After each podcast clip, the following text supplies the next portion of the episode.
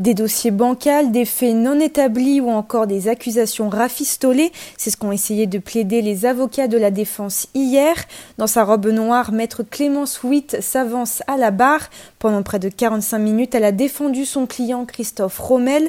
Ce dernier est accusé d'avoir participé à l'achat de gilets tactiques, de couteaux, de gaz lacrymo et d'un taser en compagnie d'un autre accusé et d'avoir stocké ce matériel chez lui.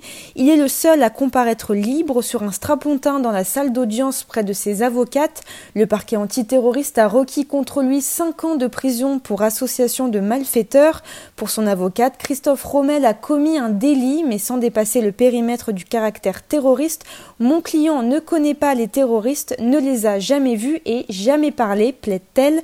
Elle revient alors sur sa vie faite d'errance, sur son arrestation quelques jours après les attentats et son incarcération provisoire qu'il a très mal vécue.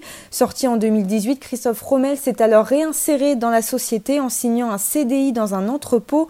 Mon client aspire maintenant à la stabilité, déclare son avocate. Durant le procès, par sa présence discrète, Christophe Rommel s'est vu répondre à seulement cinq questions en neuf semaines. Maître Clémence Witt dit ne pas comprendre les cinq ans de prison requis par le parquet. Mon client est coupable, mais d'avoir été le conducteur, l'accompagnateur, la petite main. Il veut sortir de la dynamique des quartiers qui lui a valu sa perte l'angoisse d'être incarcéré est présente, plaide-t-elle. Pour le duo belge, les réquisitions sont plus lourdes, 15 ans de réclusion. Métine Carassular et Michel Catino sont accusés tous les deux d'avoir recherché des armes et de les avoir transportées pour le compte d'Amédi Koulibaly. Leurs avocats reconnaissent que leurs clients peuvent être poursuivis pour association de malfaiteurs, mais pas pour terrorisme.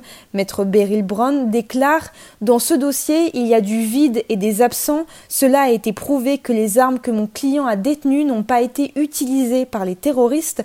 Pour la énième fois, les avocats ont pointé du doigt les zones d'ombre du dossier au parquet, on n'a pas de preuves, mais on a des idées, a-t-elle plaidé.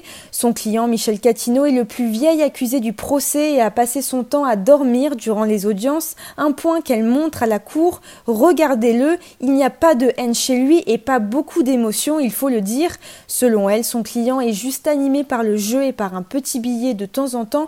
Pour défendre son client, maître Beryl Brown reprendra à plusieurs reprises des extraits des chroniques du journaliste de Charlie Hebdo qui couvre le procès, agaçant le banc des parties civiles.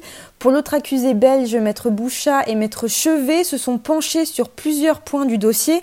Leur client s'est dénoncé quelques jours après les attentats à la police belge, après avoir découvert qu'Amédi Koulibaly était l'auteur de l'attaque contre l'hypercachère et l'ADN de l'accusé n'a pas été retrouvé sur les armes. Les plaidoiries de la défense continuent aujourd'hui avec celle du duo ardennais.